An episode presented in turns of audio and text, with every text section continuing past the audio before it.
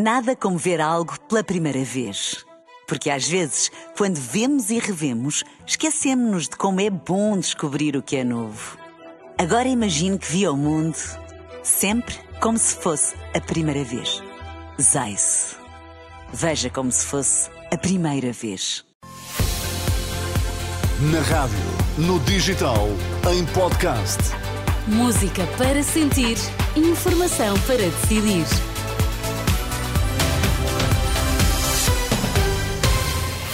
Bom trabalho, passam 3 minutos do meio-dia. Vamos às notícias. Vítor Mesquita, o que é que temos nos destaques a esta hora?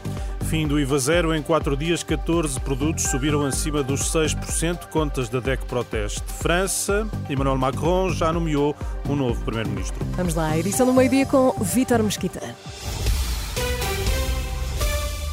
Gabriel Attal é o novo primeiro-ministro francês. Acaba de ser nomeado por Emmanuel Macron depois da saída de Elisabeth Borne, que apresentou a demissão esta segunda-feira. Attal era o ministro da Educação, estava referenciado como a escolha mais óbvia. Ocupa o cargo aos 34 anos, é assim o mais jovem primeiro-ministro da Quinta República. Quatro dias depois do fim do IVA zero, os preços aumentaram acima dos 6% em 14 produtos, é o que adianta a DEC Proteste entre o dia 4 de janeiro e o dia 8, ontem. Os preços que mais cresceram foram os um, do iogurte líquido, o óleo alimentar e o atum posto em azeite. É um tema para desenvolver na edição da uma da tarde.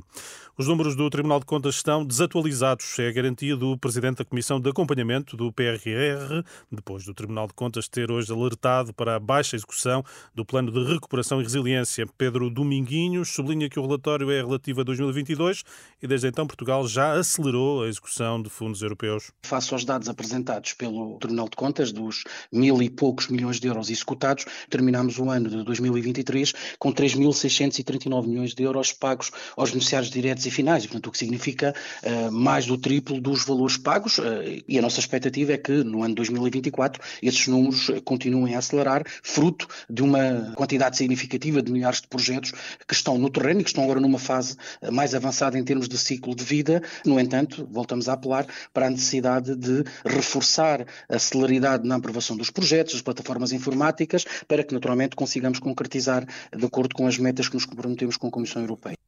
Pedro Dominguinhos nega ainda qualquer utilização irregular dos fundos do PRR. Nestas declarações a André Rodrigues considera abusiva a posição da Frente Cívica, que esta manhã na Renascença afirmou que os fundos poderão estar a disfarçar o déficit das contas públicas. O PSD anuncia voto favorável à resolução do PS para arrancar com o concurso da linha de alta velocidade Porto-Lisboa. Numa posição escrita enviada à agência Lusa e assinada pelo vice-presidente social-democrata Miguel Pinto Luz, o partido garante que nunca será um entrave ao desenvolvimento, contudo remete responsabilidades da solução para o Partido Socialista. E ficou esta manhã a saber-se que a concessão da alta velocidade deverá ser em regime de parceria público-privada, 30 anos, a abranger construção e gestão da linha. O concurso público internacional deverá ser lançado nas próximas semanas, prevê 5 anos para a construção, os restantes 25 para a gestão. Eh, a informação é avançada ao jornal Eco por fonte da Infraestruturas de Portugal.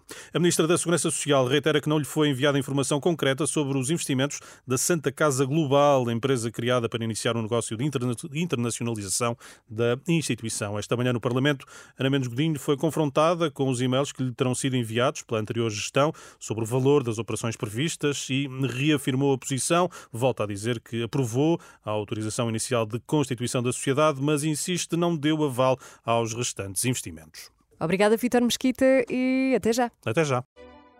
Nada como ver algo pela primeira vez. Porque às vezes, quando vemos e revemos, esquecemos-nos de como é bom descobrir o que é novo. Agora imagine que viu o mundo sempre como se fosse a primeira vez. Zais. Veja como se fosse a primeira vez.